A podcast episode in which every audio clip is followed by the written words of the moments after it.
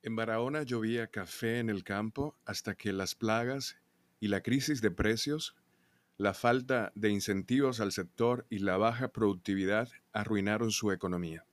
Las condiciones para la producción de café eran tan buenas que a la gente casi no le hacía falta cuidar las plantaciones. En los años 80, solo el entorno de Barahona exportaba al año casi 180 mil quintales de café Ahora, el país completo, República Dominicana, no llega ni a los 22 mil quintales. Polo era rico y ahora vive subsidiado por el gobierno. Se ha convertido en uno de los municipios más pobres del país. Los productores que quedan son mayores de edad, el 75% carece de títulos de propiedad y el acceso al crédito es una quimera. Sin cuidados ni control de plagas, la productividad es un sueño inalcanzable. La gente de Polo cree que las fincas de César Ross tienen un bacá, una especie de pacto con el diablo, dice César. César es un maestro cafetero de origen catalán, nieto del fundador de la marca Café Creme, que comercializa café en Barcelona.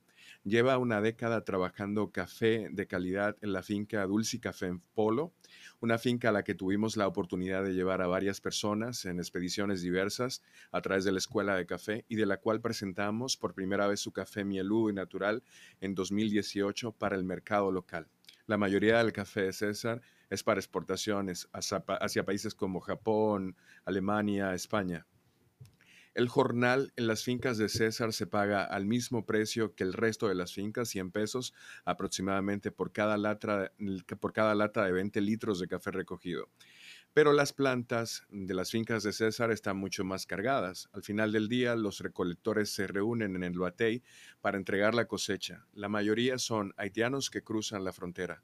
El 85% de los trabajadores de César son inmigrantes haitianos.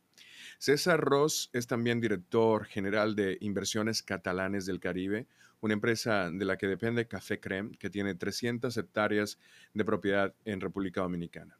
Su abuela fundó Café Ross y su padre siguió con el negocio. El café era una obsesión desde pequeño para él. Tuvo la suerte, dice César, de que su padre lo dejó viajar fuera de España para aprender el oficio desde la base. En 2010, ya al frente del negocio y bajo el nombre de Café Creme, vino a República Dominicana para montar la procesadora. Las fincas ya existían, pero estaban descuidadas. César las ha ido acondicionando durante casi una década. Una de las cosas loables que César hace en Barahona es que acoge a todos los trabajadores, los cosechadores, les proporciona vivienda, educación, salud y formación. Gracias al minucioso trabajo desarrollado en la finca Café desde el 2010 hasta la actualidad se han regenerado más plantaciones. Esto ha supuesto que sea una de las empresas más potentes de la región, favoreciendo la economía y creando puestos de trabajo para la población. No hay palabras para agradecer el trabajo que César hace a través del café en Polo.